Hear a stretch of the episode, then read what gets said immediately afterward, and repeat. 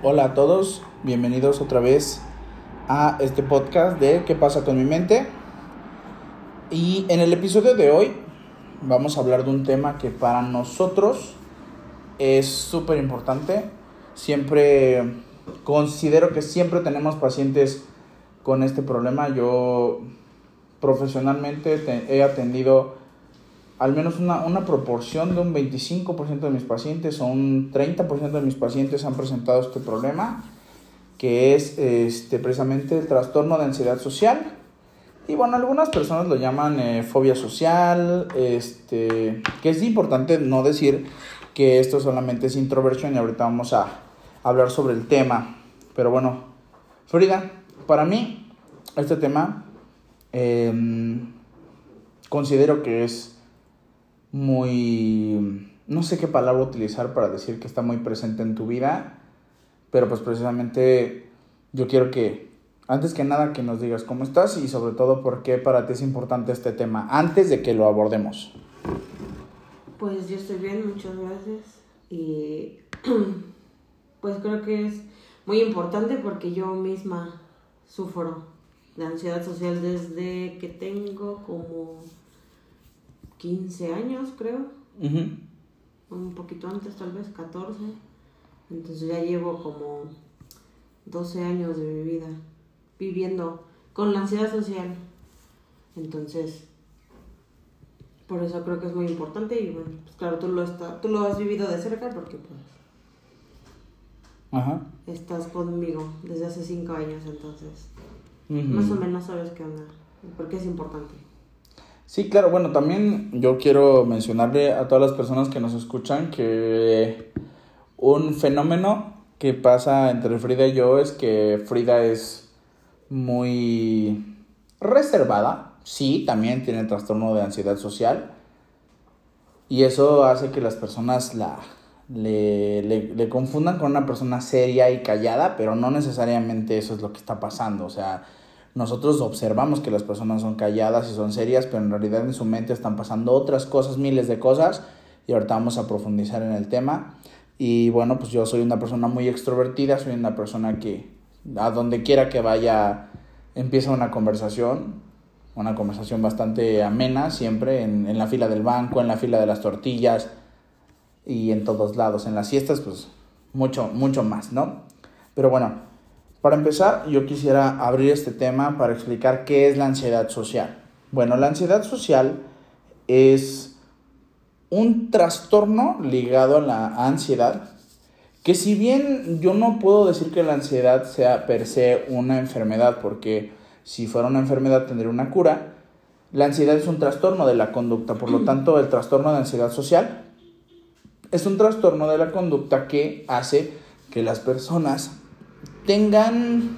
Mm, se pinten a sí mismas o a sí mismos escenarios catastróficos.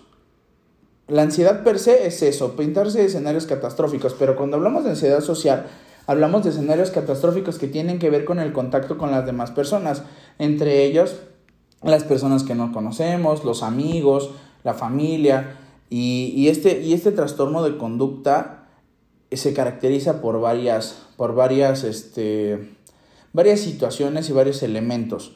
Eh, hay muchas personas que confunden la ansiedad social con solo ser muy penoso, ¿no? Ser este, introvertidos. Y que bueno, quiero decirles que hay una diferencia importante entre ser ansioso social, ser penoso y ser introvertido. En algún momento, claro que vamos a hablar de introversión porque hay muchas personas que son introvertidas y se castigan a sí mismas por no ser extrovertidas, porque bueno, vivimos en una sociedad en donde el extrovertido es premiado, es aplaudido, todos dicen, ay no, qué buena onda es esta persona que es súper extrovertida y siempre tiene amigos y es el alma de la fiesta. Y bueno, y el introvertido se queda por allá en un, en un rincón y todo el mundo lo rechaza, ¿no? Rechaza esta situación de que sea callado, de que sea reservado, ¿no? Y ser introvertido no necesariamente tiene que ver con ansiedad social. ¿Y por qué no es ser penoso? Bueno, porque el que es penoso, el que se avergüenza mucho cuando está en una situación social, es una persona que, cuya característica principal es que se muere de ganas de poder ser súper extrovertido y no tener pena. El introvertido no se muere de ganas por ser extrovertido, pero el ansioso social tiene una característica principal que es que todo el tiempo tiene miedo a la interacción social. Hablando específicamente de este tema, eh, para ti, Frida, ¿por qué es tan importante poder diferenciar entre estos tres conceptos, que es la ansiedad social, el ser penoso ser avergonzado y el ser introvertido? Es que se, bueno, es que se parecen mucho porque, ah, bueno, ser introvertido, ser introvertido y ser extrovertido es una característica que todos tenemos. Eh, a lo mejor, no sé, puede ser que uno tenga, mm, que será un 80% de introversión y un 20% de extroversión, porque he notado que la, mis, mis pacientes que sufren de ansiedad social, yo misma también, que somos introvertidos con ciertas personas, sobre todo con personas nuevas, y somos extrovertidos con personas con los que ya tenemos esa confianza, ¿no? Con nuestros amigos, nuestros papás, nuestros hermanos, hermanos, lo que sea. Y... Bueno, pero amigos muy cercanos, ¿no? Porque yo, yo he escuchado mucho de mis pacientes introvertidos que dicen que, que ellos son muy selectivos con sus amigos y eso hace que tengan muy poquitos, pero esos poquitos la confianza es, es muchísima. Y hay, muy, por ejemplo, yo que soy extrovertido, yo a todo mundo le digo, ah, yo tengo un amigo, yo tengo un amigo y realmente no es mi amigo, o sea, por definición no es mi amigo, es un conocido o una persona con la que comparto ciertas actividades, pero cuando hablamos de amigos de los introvertidos, eh, son amigos que realmente son casi, casi familia, ¿no? Ok, ok, ¿qué más? Eh, pues la, la pena a veces, o la timidez también está como ligada a esta parte de, ay, es que no vayan a pensar que me veo ridículo o, que, ajá, o se vayan a reír de mí. Y la ansiedad social, es, como dices, el, la ansiedad es ese miedo, ¿no? Y a pintarnos escenarios así horribles de que es que se van a burlar, o sea, ya no, no es como que, que de que puede pasar, sino de que va a pasar, de que se van a burlar, van a decir que yo soy tal, que o sea, es cosas tan horribles como que, no sé, hasta me van a grabar y van a subir el video en Facebook. Y, el video se, y, el, video se va a viralizar, claro, sí, eso piensan. Esas cosas como que ya son, no es como una posibilidad, sino de que sí, va a pasar, va a pasar y estos ya están pensando que yo soy así, que... Pero que yo soy así, ¿cómo? O sea, utilizar las palabras. tonto, o torpe, o que mi opinión está bien tonta, que o sea, críticas fuertes. O sea, el, ansioso social piensa que le están haciendo una crítica muy severa. Sí. ¿No? Ok. ¿Y qué más? Pues sí, creo que, creo que eso es la, la, lo principal, que más bien la introversión es una característica de la personalidad. El ser penoso es mm, a lo mejor un estado de ánimo, por así decirlo. Ser tímido. puede ser. Y, y el ansioso social pues ya es un estado de, miedo constante, de mm, vas a pensar que va a pasar, va, a pasar lo peor. Ok, para mí yo creo que la palabra que podría diferenciar a los ansiosos sociales de los introvertidos o de los penosos es que el pensamiento ya es irracional.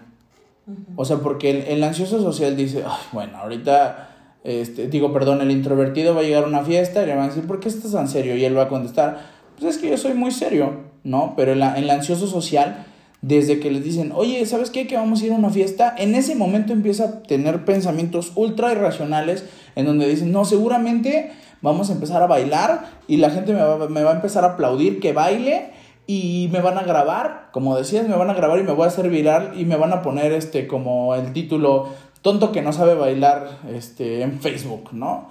Y que todo el mundo me va a ver en la calle y se van a burlar de mí y entonces ya no voy a tener que salir, ¿no? O sea, el pensamiento de la persona que tiene ansiedad social es totalmente irracional. Bueno, ahora, desde tu punto de vista, Frida, que, que, tú eres una persona que sufre de ansiedad social, ¿por qué, ¿por qué se tiene ansiedad social? Y sobre todo, ahorita yo voy a tocar el tema de las razones primitivas, pero ¿por qué, por qué, por qué tenemos ansiedad social desde tu punto de vista y sobre todo que tú eres una persona que trata mucho en la transición de los niños hacia los adolescentes? Porque bueno, ahorita yo voy a dar unos datos que para mí son importantes, pero tú cómo, tú cómo lo vives y, y, cuando te piden una explicación de por qué soy así, porque yo sé que las personas con ansiedad social se lo preguntan, ¿por qué, ¿Por qué soy así? ¿Por qué no puedo llegar y, y, tener, y ser amigable con todos, no?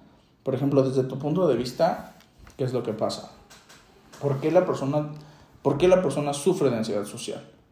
Pues la ansiedad social es una manifestación de la ansiedad, o sea, es como algo que, bueno, por ejemplo, en mi caso es porque yo tengo antecedentes en mi familia, ¿no? O sea, hay muchos ansiosos sociales, sobre todo en la, este, la parte de la familia de mi papá.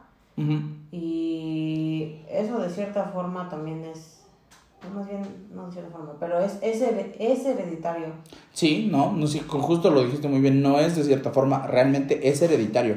El trastorno de ansiedad de, en cualquiera de sus, de sus múltiples manifestaciones es un trastorno hereditario.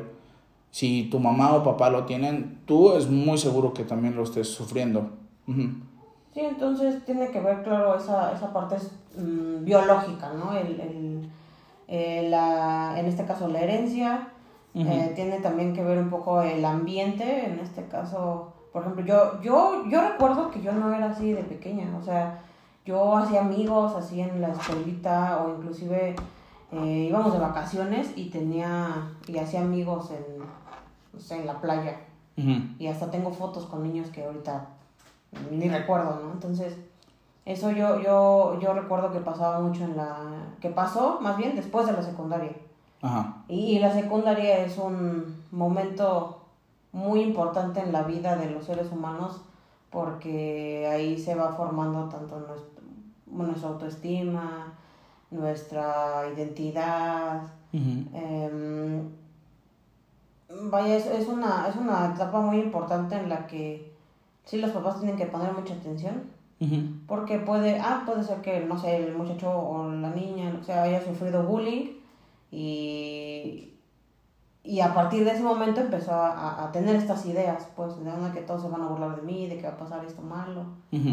Sí, claro, porque en ese caso eh, la persona, eh, bueno, el jovencito que va a la secundaria, que más o menos en México es la edad de entre los 11 y los 14 años, 12 y 14 años, eh, no, 12 y 14 años, va a la escuela y dice, piensa, ¿no? Se van a burlar de mí y resulta que sí sucede, o sea que su pensamiento que en ese momento es irracional se vuelve totalmente racional porque llega a la escuela y hay alguien que lo acosa, ¿no?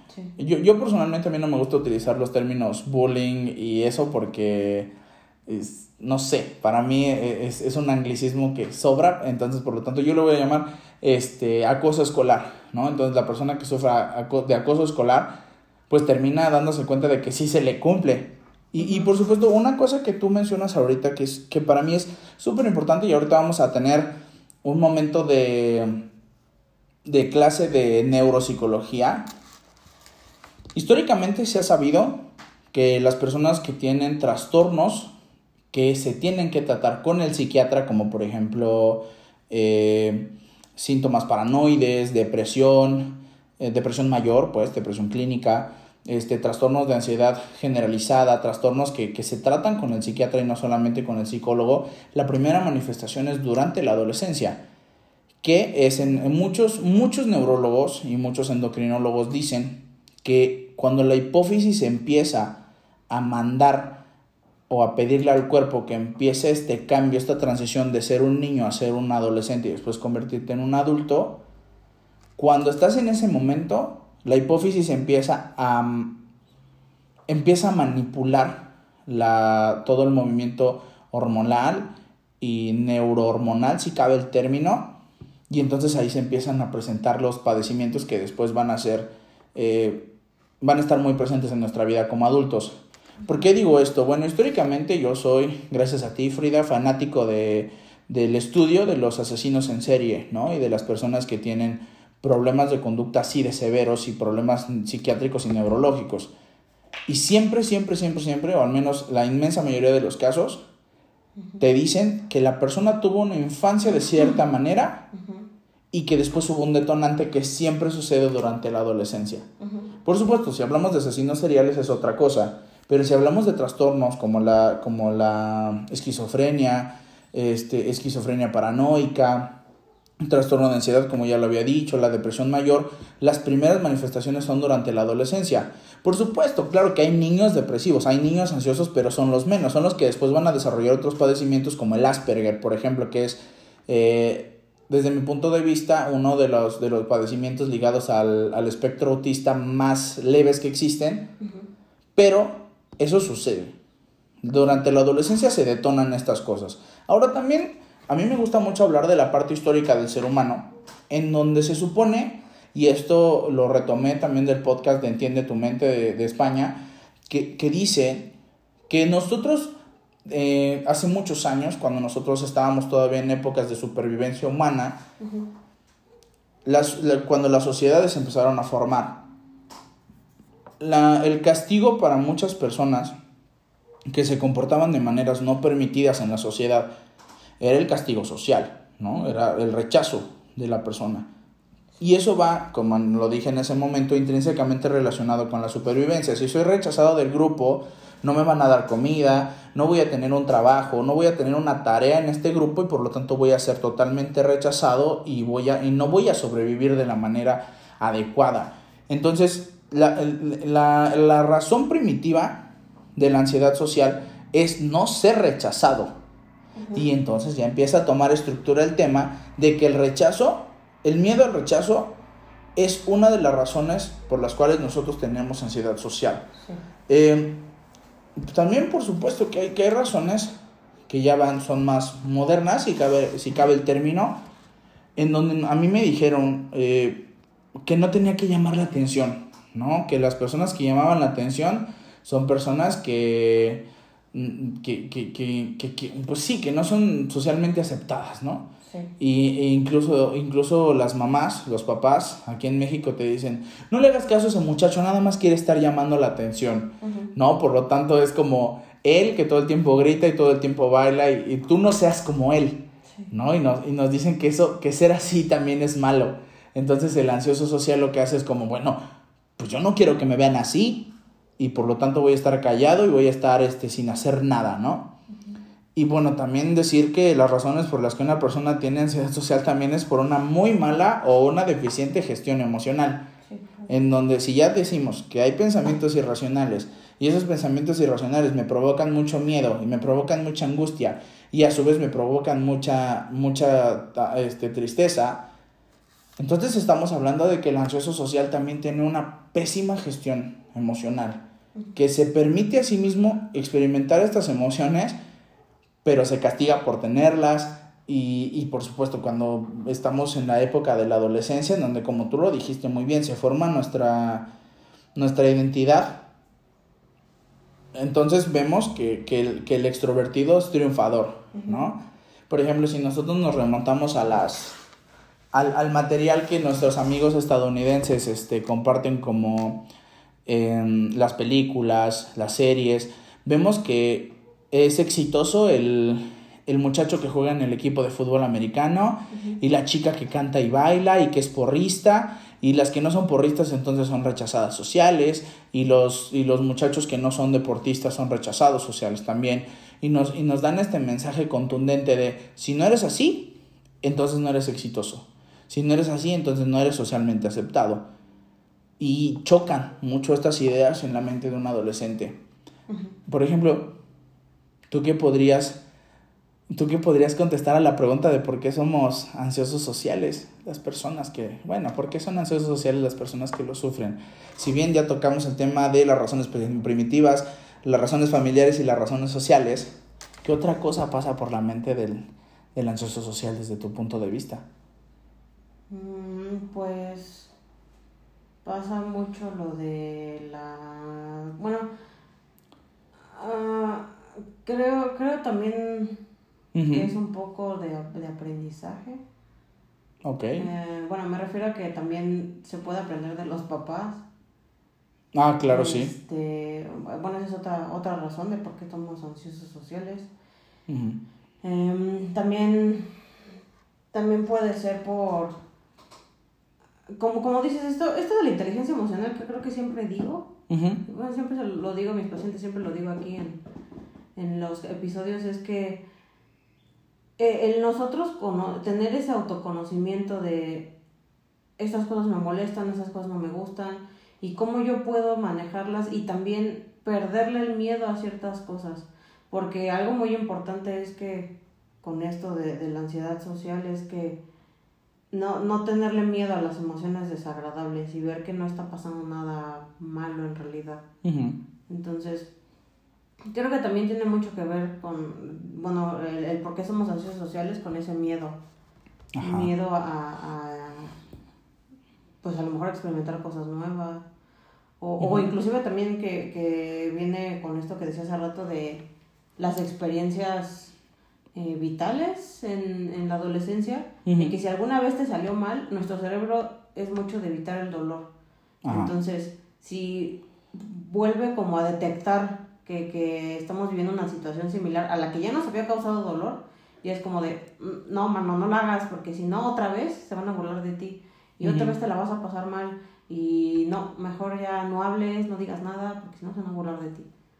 Entonces también tiene que ver mucho con eso de las experiencias pues negativas pasadas y somos mucho de evitar dolor. Entonces, al evitar el dolor, eh, lo que decía en el episodio pasado, ¿no? Que lo guardamos, lo guardamos, lo dejamos abajo del sillón ahí, que el Espíritu Santo que Diosito lo resuelva y no se resuelve, entonces lo único que va a pasar es que se va a hacer grande, grande, grande, grande, entonces hay que trabajar ese, ese miedo.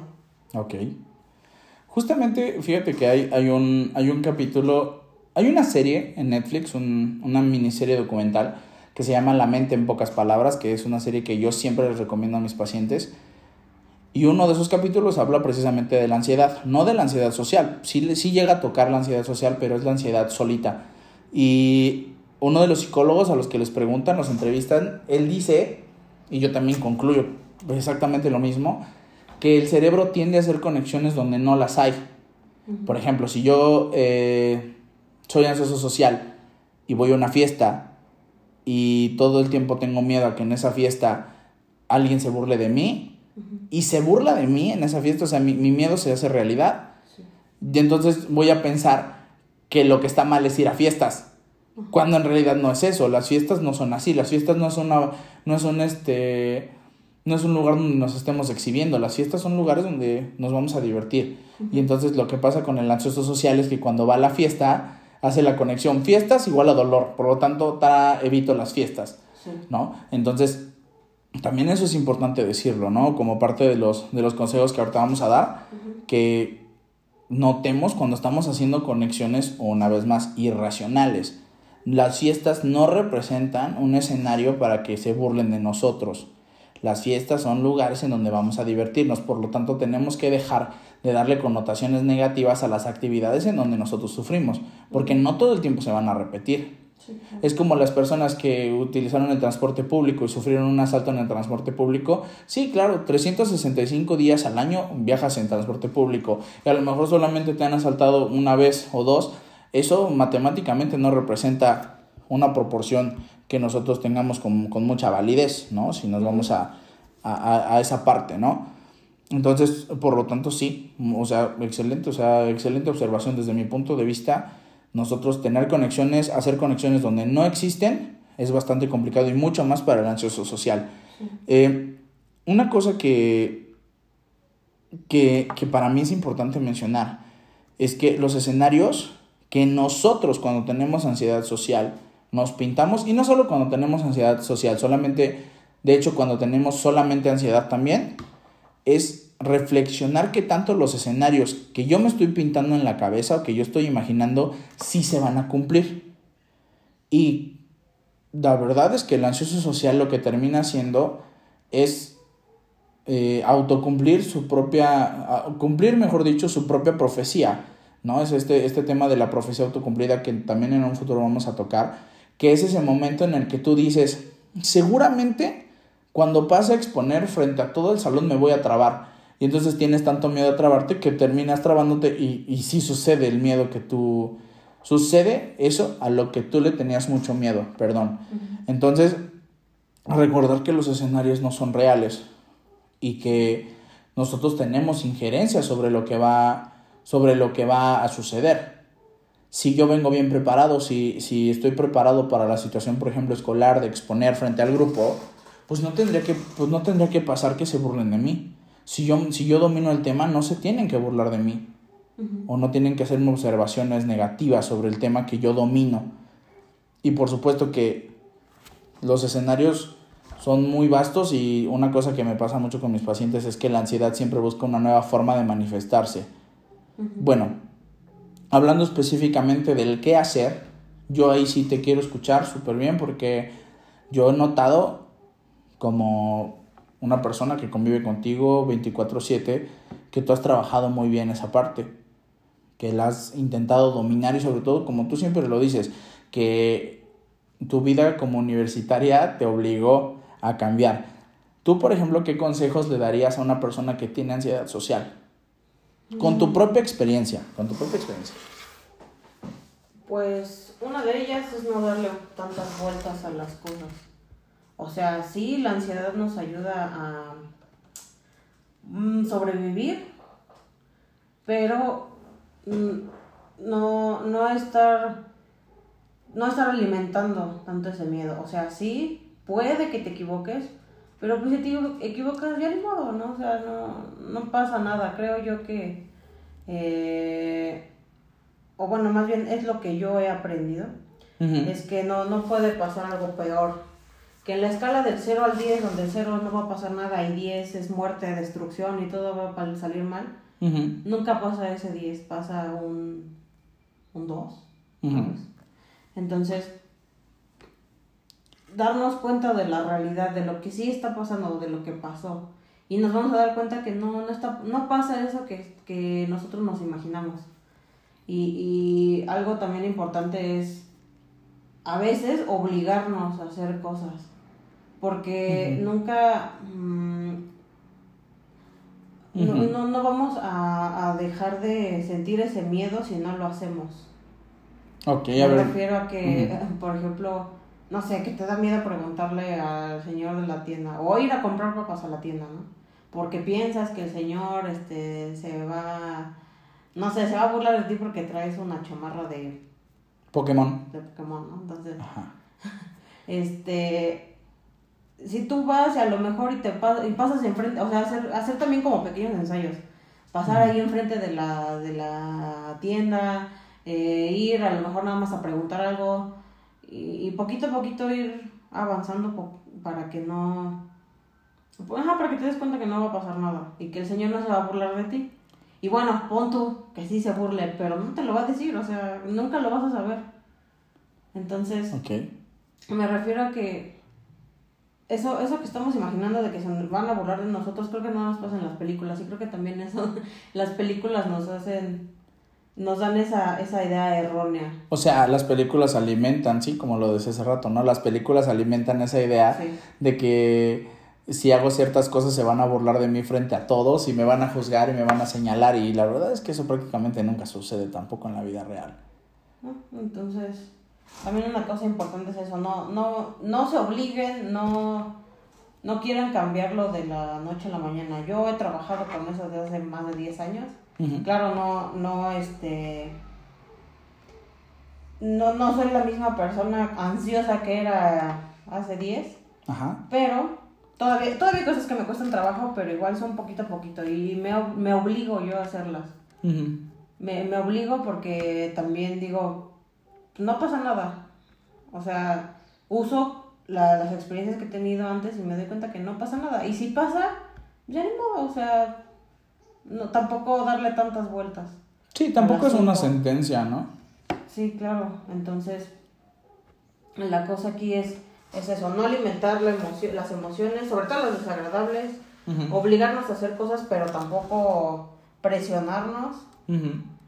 Em, revisar mucho la realidad y también dar, dar, dar pasos pequeños para para ir trabajando. Ah, también algo muy importante es, claro, cambiar los pensamientos. Sí. Hay que tratar de, por ejemplo, si tú no quieres participar en las clases porque piensas que se van a burlar de ti, que te van a señalar, que van a decir que tu opinión está bien tonta. No pienses eso, mejor piensa otra cosa diferente, como de, como eso que mencionaste hace rato, ¿no? Yo sé de este tema, yo lo domino, este, a lo mejor a la mayoría de mis compañeros no les hablo, no los conozco, eh, a mis amigos sí los conozco y ellos no se burlan de mí, entonces tratar de cambiar también el pensamiento, eso es al menos lo que yo hice en la, en la, universidad. En lugar de pensar que se iban a burlar de mí, mejor pensaba, bueno, es que estos ni los topo, no los conozco, no me importa lo que piensen de mí. Entonces, con eso también trataba de no, no pensar tanto de que se iban a burlar de mí, pues realmente, pues no, yo nunca se burlaron de mí. O no que yo recuerde.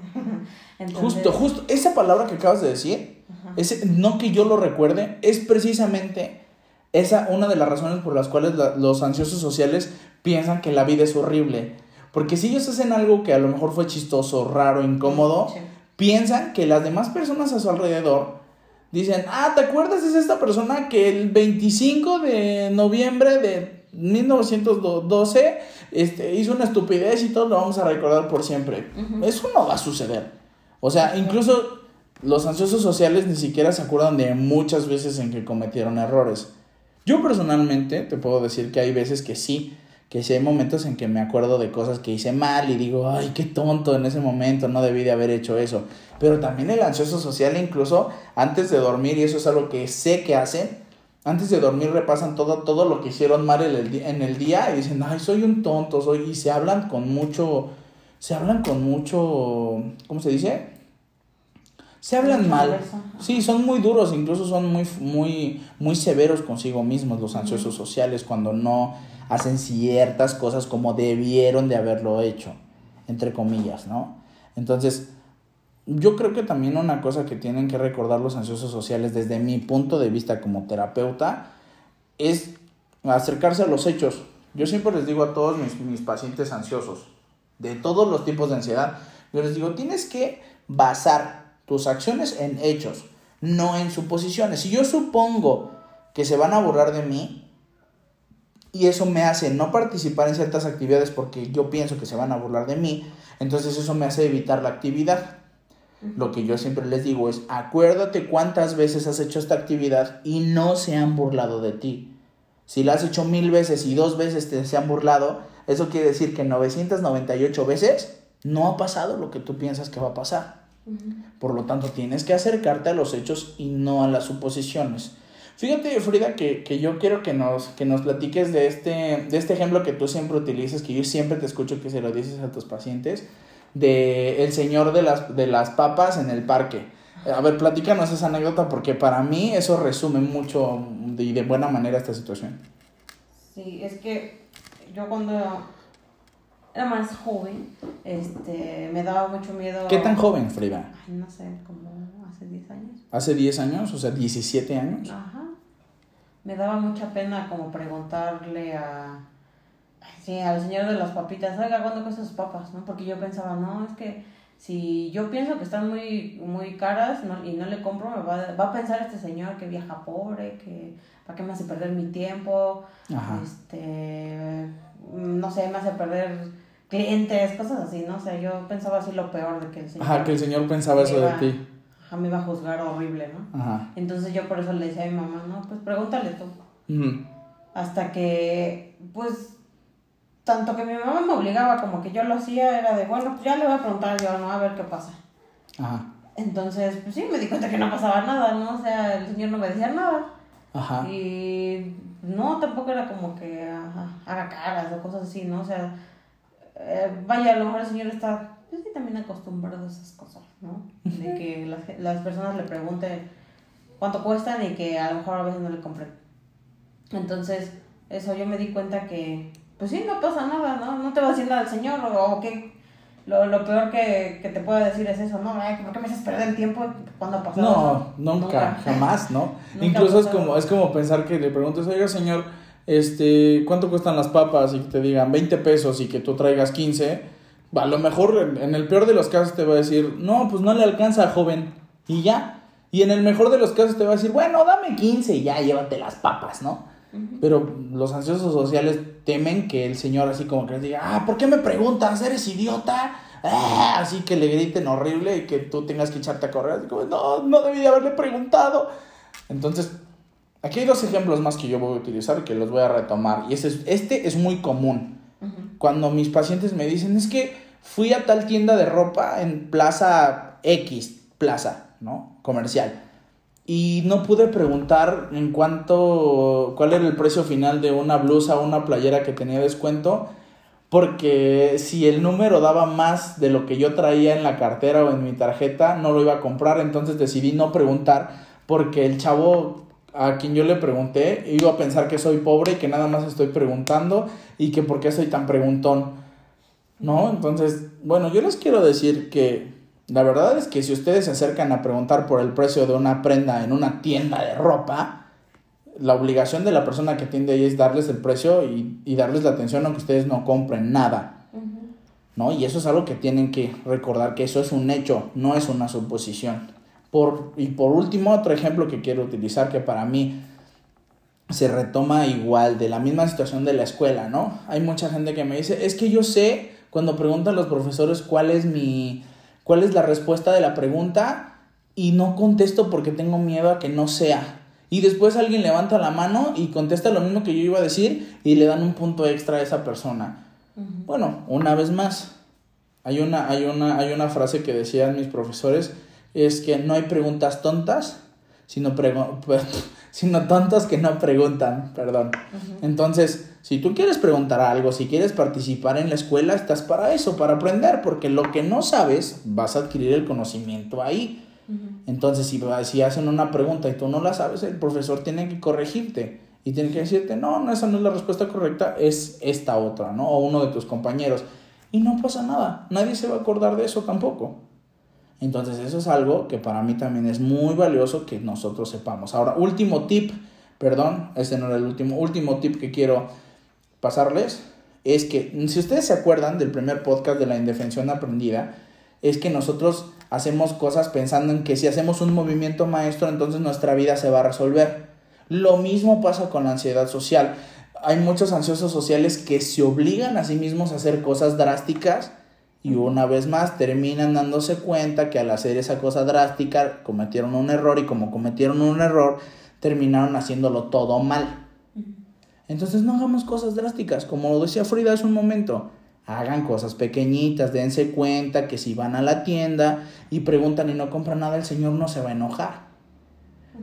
Ahora, si van siete veces y le preguntan al señor y nunca compran, por supuesto que el señor le va a decir, bueno, joven, siempre me pregunta y nunca compra nada, pero después de siete, ocho veces. Entonces, es importante recordar esto. Lo que ustedes piensan que va a suceder, prácticamente nunca sucede. Entonces, pues muchas gracias Frida por compartirnos todo lo que nos compartiste hoy. La verdad es que yo de manera personal te quiero decir que yo al ser una persona extrovertida me costaba mucho, mucho trabajo entender qué es lo que pasaba por tu mente. Cuando, por ejemplo, te negabas a hacer cosas o te ponías muy nerviosa cuando hacíamos ciertas cosas eh, en la calle, en un restaurante, y después me di cuenta que realmente es un miedo irracional que tienen las personas. Y mi deber no era presionarte, mi deber era entenderte. Por lo tanto, también yo quiero decirle a todas las personas que tengan ansiedad social que no tengan miedo a mostrarse vulnerables frente a los demás. Es importante que los demás sepan qué es lo que pasa por sus mentes para que puedan entender por qué. Por supuesto, yo, yo te juro, yo todavía no termino de entender cómo es que te da vergüenza ciertas cosas o te, o te sientes apenada por preguntar ciertas cosas. Porque para mí eso nunca me ha avergonzado, pero lo que sí puedo entender es que eso te pasa. Y aunque yo no lo viva, puedo ser empático y saber qué es lo que está pasando contigo y, y en automático poder conducirme de maneras adecuadas, ¿no? Entonces, yo les, yo les, les comento, ansiosos sociales que están escuchando esto, platiquen esto con otras personas. Por supuesto, si se lo platican a un amigo, no sé, alguna vez yo le dije, no, pues yo le tengo miedo a, pues, no sé, por poner un ejemplo, si le dijera a uno de mis amigos, yo tengo miedo a, a las tarántulas, ¿no? Y que me diga, ay, eres un tonto, ¿cómo te va a dar miedo eso? Bueno, decirle, bueno, me da miedo ya, ¿no?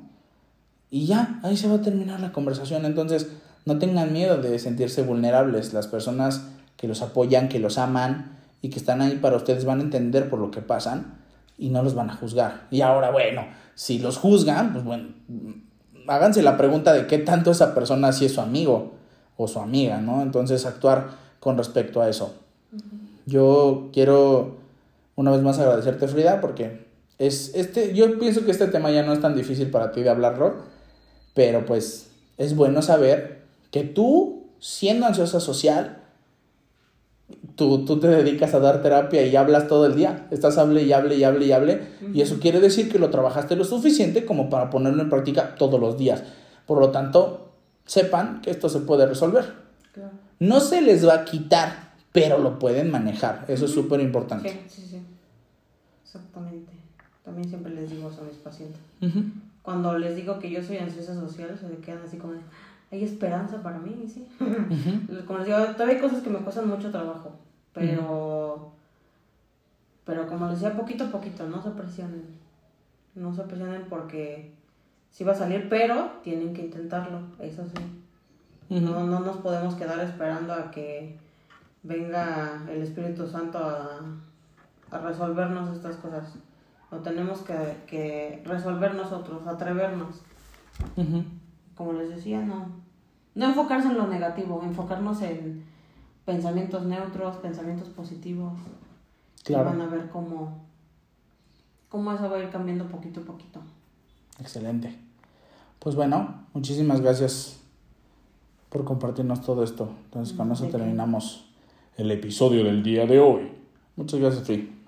Excelente trabajo. Excelente trabajo al manejar la ansiedad social. Que mírate, ¿eh? ya tienes un podcast. Ansioso social, pero haciendo un podcast, ¿eh? Para que, para que se den una idea de qué pasa aquí, ¿vale? Entonces, muchísimas gracias a ustedes y vamos con los post notes, ¿no? Y mira, ¿eh? yo estoy diciendo que no me gustan los anglicismos y ya estoy utilizando uno. Las, las notas finales del episodio de hoy, ¿vale? Entonces, muchas gracias, nos vemos pronto. Bye.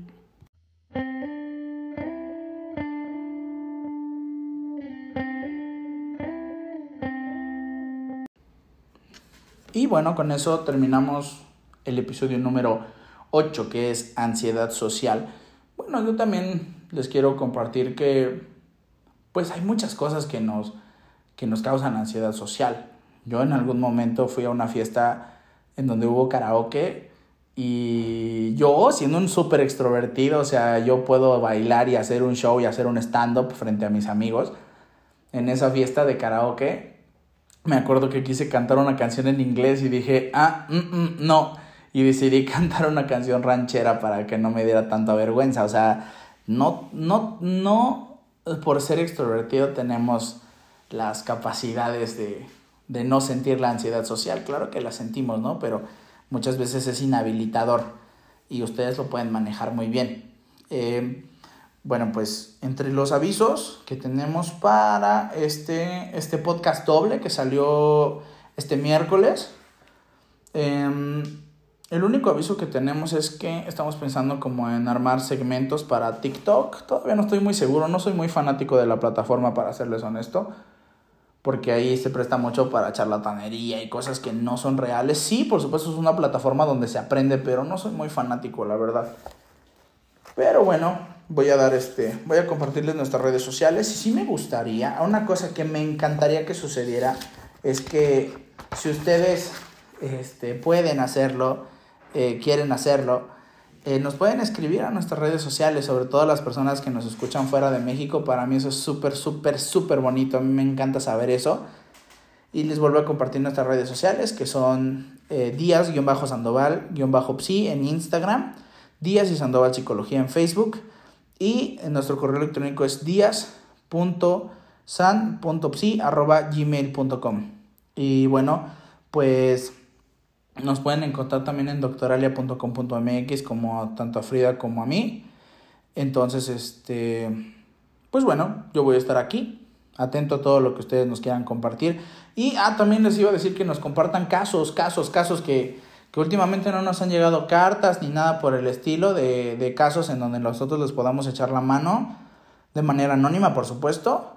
Pero bueno, si ustedes quieren compartirnos algo por acá o algún tema que les gustaría que tocáramos, estamos, estaríamos súper felices de, de tocar ese tema. Entonces, pues bueno, con eso terminamos el tema de la ansiedad social y con el paso del tiempo vamos a tocar más temas de esta índole, porque la ansiedad es una cosa que inhabilita a muchas personas, pero está muy cañón, es muy complicado, pero no quiere decir que no se pueda manejar. Entonces, pues nos estamos viendo pronto, pronto perdón, y muchas gracias a todos por escuchar este doble podcast que fue el episodio 7 y 8 salieron juntos en el mismo día porque no hubo la semana pasada.